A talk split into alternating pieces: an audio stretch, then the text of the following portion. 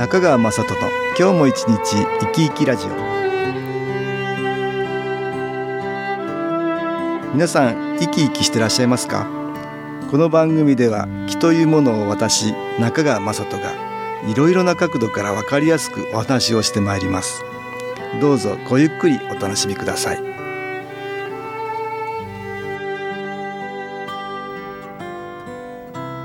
中川雅人の今日も一日生き生きラジオ。この番組は気のある生活あなたの気づきをサポートする株式会社 SAS がお送りします。おはようございます。株式会社 SAS の中川雅人です。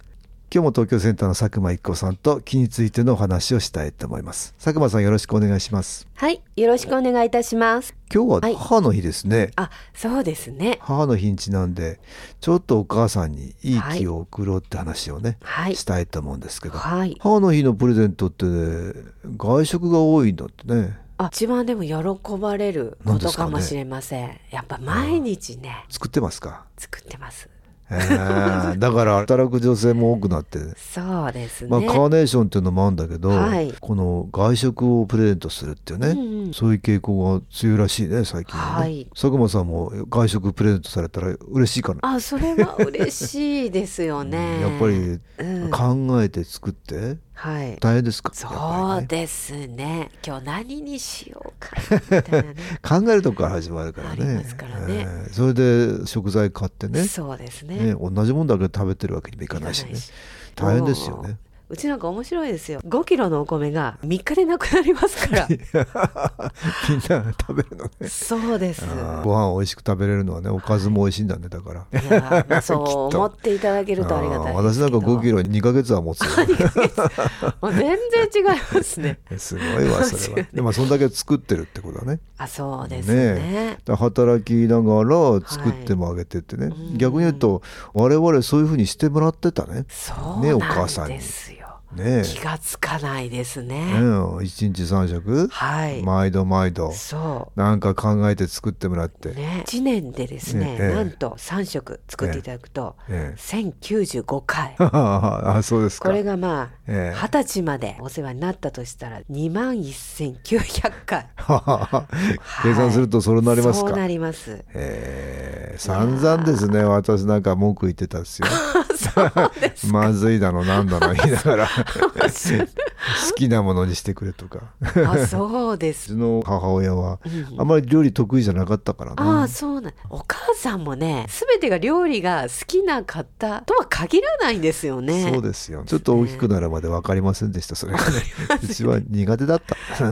でも苦手な中作ってくださったっていうのは、まあそうだよそねうね。だからしてもらってることって本当に多いんだけど、多いですね、まあしてもらってることばっかりじゃなくてねこれね、はい。新機構研修講座では、はい。石井明先生による内観法の講義があるんですよ。あ。はい。で先生はねしてあげたことしてもらったこと迷惑をかけたこと過去に遡って調べてみましょうってねいつもそんな風におっしゃってはい。実習してくれるんですよね。はい。私なんかはねしてあげたこと、うん。あんまりないですよ。肩もんであげたとかね、うん。それぐらいかな。でしてもらってることはさっきのねご飯じゃないけど、これはしてもらってるよね。そうですでね迷惑かけたこと、はい。これなんか相当にありますよ。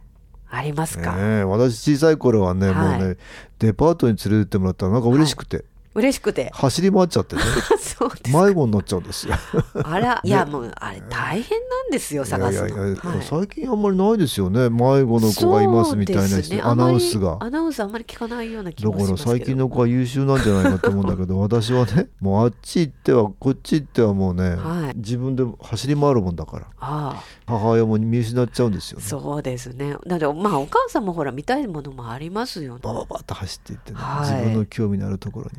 あら。でそこでね、はい。買ってくれって言って、うん。今度はねだだこれるわけですよ。いやあ迷惑です大変なお子さんですね、会長えー今考えたら本当に迷惑な子ですよね。迷惑ですそういうことはたくさんあるのにしてうん差し上げたことは本当に少ないなって感じますよ。そうでしたかここで音楽に気を入れた CD 音気を聞いていただきましょう。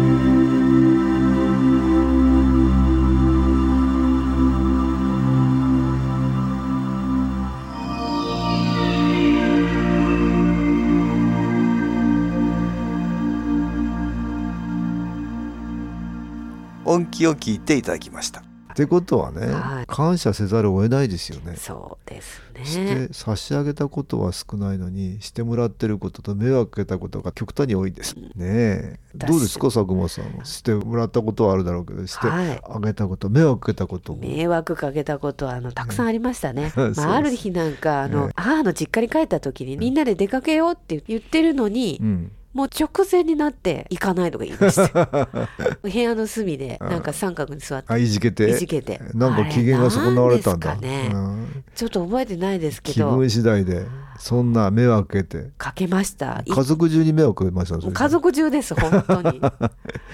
気分で。なんだかもうへそ曲げちゃってそうなんですよ。行こうよ行こうよって言ってくださるんですけどうん。行かないとかいやいやいやそういうことはあるよね。はい。なんだかもう気分次第で私もあるよね、だからやっぱり相当にねしてもらってることはあったり、はい。うん迷惑かけたこともあったりうん。その分してあげたことがやっぱり少なかったりしてはい。感謝するっていうのはやっぱりプラスの気っていい気が届くんですよねだからこの母の日にちなんではい。ちょっとこれ感謝の気を送って差し上げるっていうのはとってもいいプレゼントになるんじゃないかあ、なと思う、そうですね。考えてねちょっと思い出してはい。思い出す。ね、思い出してみるっていうのはね、すごくいい気にいいですねつながると思いますね。はい。これはあの亡くなっていても関係ないですから、あそうですねんお母さん亡くなってても気は届くって言って、はい亡くなってしまった方にもいい気を届けられるからね、はい感謝の気を送りたいなと思いますよ。そうですね。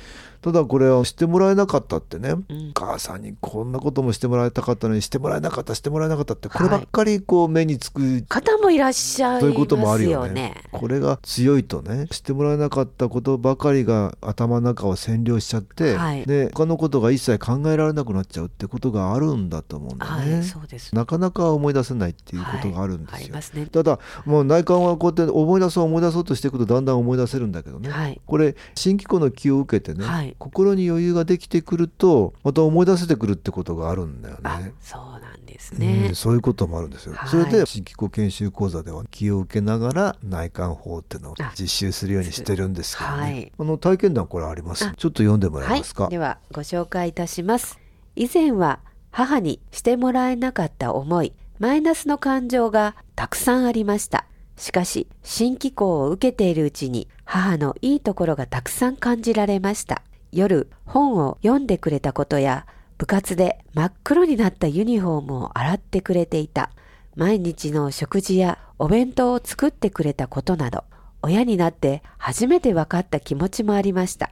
してもらっていたことをたくさん感じられ、母に対するマイナスの思いがいつの間にかなくなっていました。ああ、これ素晴らしいお話だね。ねえまあ気を受けていくうちになんとなくね、はい。うん、心の余裕っていうのができてきてね。はい。こんな風にしてもらったことが思い出せる。そうですね。んってことがあるんだよね。そうですね、うんなかなかあの部活で真っ黒になったユニフォームを洗ってくれていたっていうのを思い出すのもね、うん。よく思い出されたなと思いますけれど、当たり前だと思ってたわね。そうですね真っ黒の洗うの大変ですもん。大変ですよユニフォーム白かったりしますから 綺麗になるようにねしてくれてたってね。はい。お母さんになって初めて分かったのかもしれないけどね。ね。大変さが。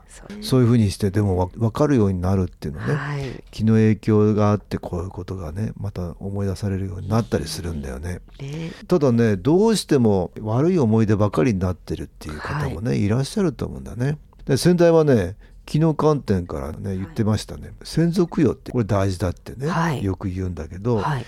一番近い先祖はね両親だって先代はよく言ってた、考えたらね一番近い先祖なんだよね。そうですよね、ええ。でここのところが親と子ってね絆、はい。この縁っていうのは不思議なんですけどね。切っても切れない縁ってやつね。はい。これ相当縁が深いっていうことだよね。そうですうねん、だこれがね悪い気持ちを向けるようにさせられているっていうことがあってね、はい。親と子の間が。うん。うんどうしてもお母さんにしてもらえなかったことばかりが思い出せる、はい。そういう方はね。うん。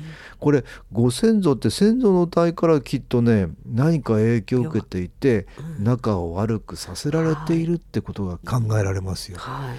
何かその家系を恨むようなマイナスの気っていうのは、はい。そういうものの存在によって例えばおばあちゃんとひいおばあちゃんとか、はい。おじいちゃんとひいおばあちゃんの関係が悪くなってたったりねねいろんなことがつながってきててね自分と親との関係が悪くさせられてるってこともあるじゃないですか。そうなんですね、うん、そこの家系をその家を、ね、恨むようなマイナスの木だね、はい、こういうものがあるとそうなっちゃうってことがあってね、うん、特にそういうふうにお母さんに対していい思い出がないとか、はい、よく考えられないとか、はい、感謝ってどうしてもできないとか、そういうことが強い人は強いマイナスの気の影響を受けてるかもしれないから新機構をしっかりとねやってみられることをお勧めしますね、はい、無料体験会もありますので、はい、ぜひ参加していただくといいかなと思います、はい、そうですね。今日は母の日にちなんでお母さんにいい気を送ろうということで東京センターの佐久間一子さんとお話ししました。どうもありがとうございました。はい。ありがとうございました株式会社 SS は東京をはじめ札幌名古屋大阪福岡熊本沖縄と全国7カ所で営業しています。私は各地で無料体験会を開催しています。5月18日土曜日には東京池袋にある私どものセンターで開催します。中川雅人の気の話と気の体験と題して開催する無料体験会です。新気候というこの気候に興味のある方はぜひご参加ください。ちょっと気候を体験してみたいという方体の調子が悪い方ストレスの多い方運が良くないという方気が出せるようになる研修講座に興味のある方自分自身の気を変えるといろいろなことが変わります。そのきっかけにしていただけると幸いです。5月18日土曜日午後1時から4時までです。住所は豊島区東池袋1-30-6池袋の東口から歩いて5分のところにあります。電話は東京03-3980-8328 3980-8328です。また SS のウェブサイトでもご案内しております。お気軽にお問い合わせください。お待ちしております。